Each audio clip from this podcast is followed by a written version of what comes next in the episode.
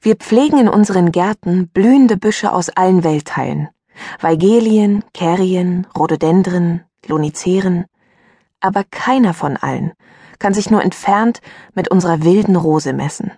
Und diese habe ich weder in einem Garten noch in einem Park jemals angetroffen, wo sie nicht zufällig im Knick gewachsen war. Wie viele Städter mag es geben, die schon einmal empfunden haben, wie schön ein blühender Strauch der wilden Rose sein kann?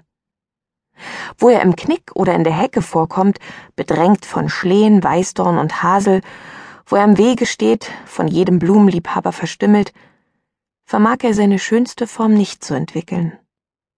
Wer ihn in der Entfaltung der ganzen Schönheit seines Wuchses und seiner Blütenpracht sehen will, muss ihn auf einsamen Heideflächen oder entlegenen Berghalden aufsuchen. Wenn er dort allein aufstrebt, ungezwängt von Nachbarbüschen und unzerzaust von Vorübergehenden, dann wächst er sich zu einer sehr zierlichen und ganz regelmäßigen Gestalt aus, die bei keinem andern Busch vorkommt. Dicht beieinander schießen aus dem Wurzelstock schlanke, starke Schösslinge empor. In Manneshöhe neigen sie sich mit ihren Zweigen nach außen und lassen sie in zierlichen Bogen herabhängen. Das bildet dann einen runden Dom von dichten Blättern, ebenmäßig und geschlossen, als hätte die Schere des Gärtners ihn unter ihrer Macht. Zur Blütezeit ist das satte Seegrün dieses Domes mit lichten Rosen besteckt. Die Knospen blühen nicht alle zugleich auf. Es kommt nie dazu, dass wie bei Gartenrosen die Fülle der Blüten alles Grüne verdrängt und in der überquellenden roten Masse die einzelne Blume nicht mehr erkennbar ist.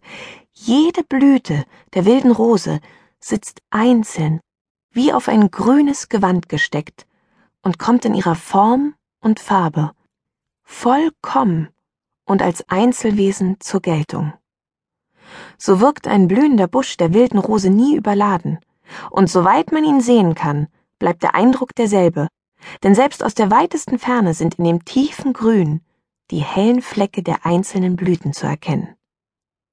Eine geläufige Formel nennt die Rose die Königin der Blumen. Dass wir sie so sehr bewundern und so viel höher schätzen als alle anderen Blumen, geht in erster Linie auf die Überlieferungen der alten Welt zurück. Und wer an den Ufern des Mittelmeers beobachtet hat, wie die Rose wuchert, der wird verstehen, was aus unserer nordischen Erfahrung schwer einzusehen ist, dass dem Menschen der alten Welt die Rose die Blume an sich war. Ihre dekorative Pracht und Üppigkeit, ihr Duft, die Zeit ihrer Blüte im Frühjahr erhoben sie zur Blume der Venus, zum Symbol der Liebe. Heute ist die überlieferte einseitige Schätzung der Rose einem tieferen Verständnis der übrigen Blumen vielfach im Wege.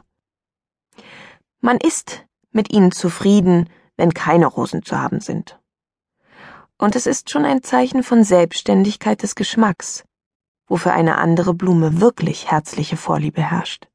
Wir sind es so sehr gewöhnt, die Zentifolie, die gefüllte Rose, als das eigentliche Urbild der Gattung anzusehen, dass es den meisten von uns Mühe macht, sich zum Gefühl für die höhere Schönheit unserer wilden Form mit den fünf einzelnen Blumenblättern und dem Kranz gelber Staubfäden darin emporzuarbeiten. In der Entwicklung des Schönheitsgefühls bedeutet der Tag, wo man das erste Mal beim Anblick einer offenen wilden Rose vergessen hat, dass es Gefüllte gibt, einen neuen Abschnitt.